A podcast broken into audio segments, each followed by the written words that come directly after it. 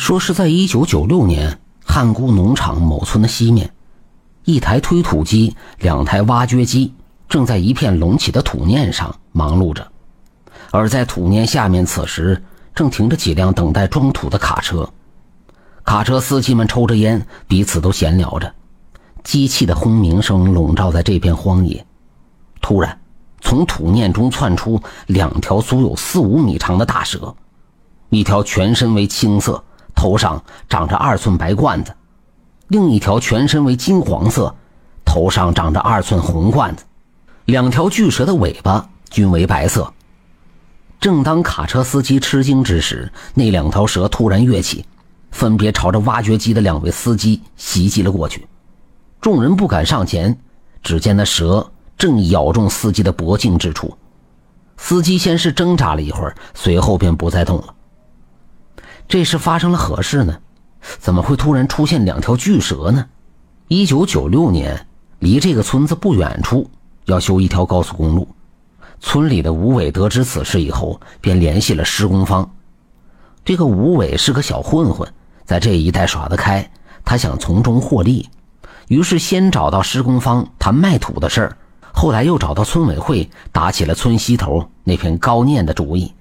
不过，村委会里的老人劝说：“那片高念，你最好别动，那里葬着一位几十年前的风水高人，大念就是他张罗垫起来的。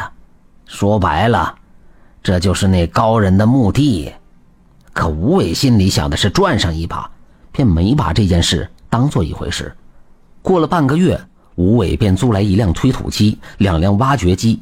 开始在村西头那片高念上就干了起来。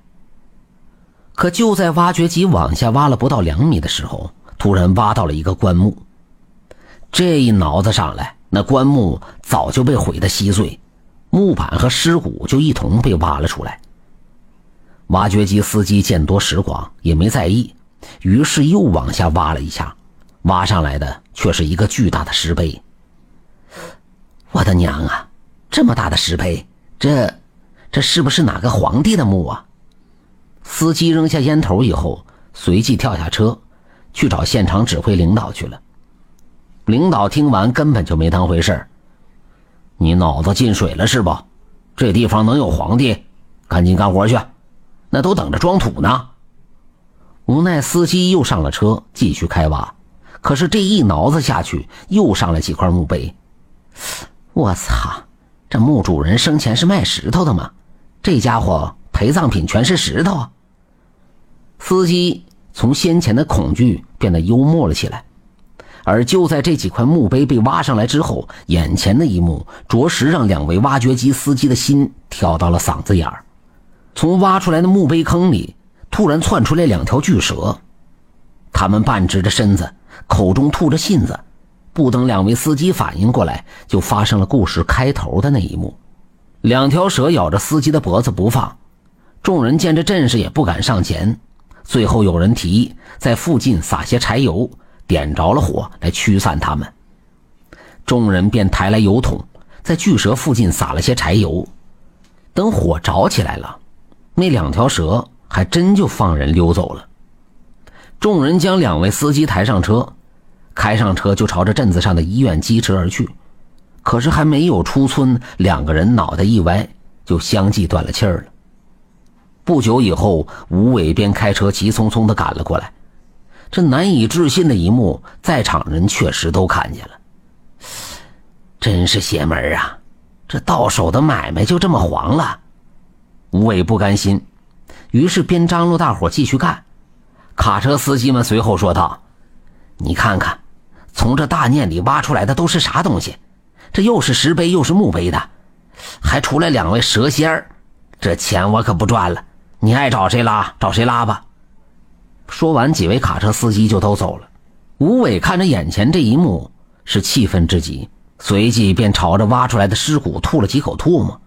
但是遇到这样的邪乎事儿，又想起之前村委会老人说的那句话，吴伟最终还是没敢再继续。为此，他还花了一万多的违约金。在一九九六年，这一万多块钱可是不少啊！买卖没成，还赔了钱，吴伟只觉得倒霉。他并没有把这次的奇怪事情放在心上。可就在这件事情发生后的两个月，吴伟一天夜里出事了。听吴伟说，那天夜里他梦见了一个白胡子老头，一身蓝布衣，带着两条蛇，气势汹汹地骂了他一顿，还说烧坏了他家两条蛇的尾巴和头上的罐子，非要惩罚他。吴伟求了半天，可是那老头甩下来一句：“你们回我家，让我尸骨时。”怎么那么狠心？留下这句话之后，转身就走了。第二天，吴伟醒来后，头发脱落，两条腿突然瘫痪，不能直立行走了。村里人都说，吴伟不听人劝，眼里只有钱，偷偷毁了人家墓地，他还能得好吗？他这是活该遭报应了。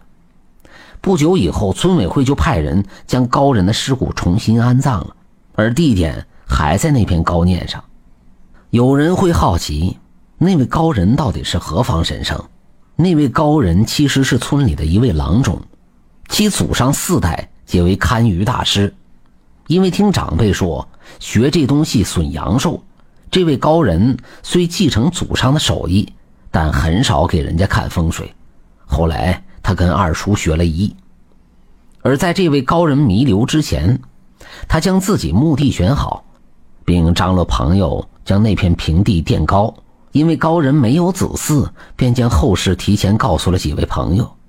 等高人过世以后，朋友们遵循他的嘱托，便将他葬在那片高念上，又修了石碑和墓碑。大约过了十多年，下地干活从这儿经过的村民就常常在墓地周围看见群蛇，于是乎很少有人走上那片高念。后来，经过风雨的洗刷，墓碑便慢慢消失不见了。直到一九九六年，才被这缺德的吴伟给挖了出来。不过他贪财，偷毁墓地也没得好报，最终落了个秃发、下身瘫痪的下场。这多行不义必自毙，为了财，连人家墓地都敢偷挖，你说这人能得好吗？所谓君子爱财，取之有道，咱还是干点正经事儿。类似这样缺德的事儿，咱可别做。本集播讲完毕，点赞收藏支持下吧。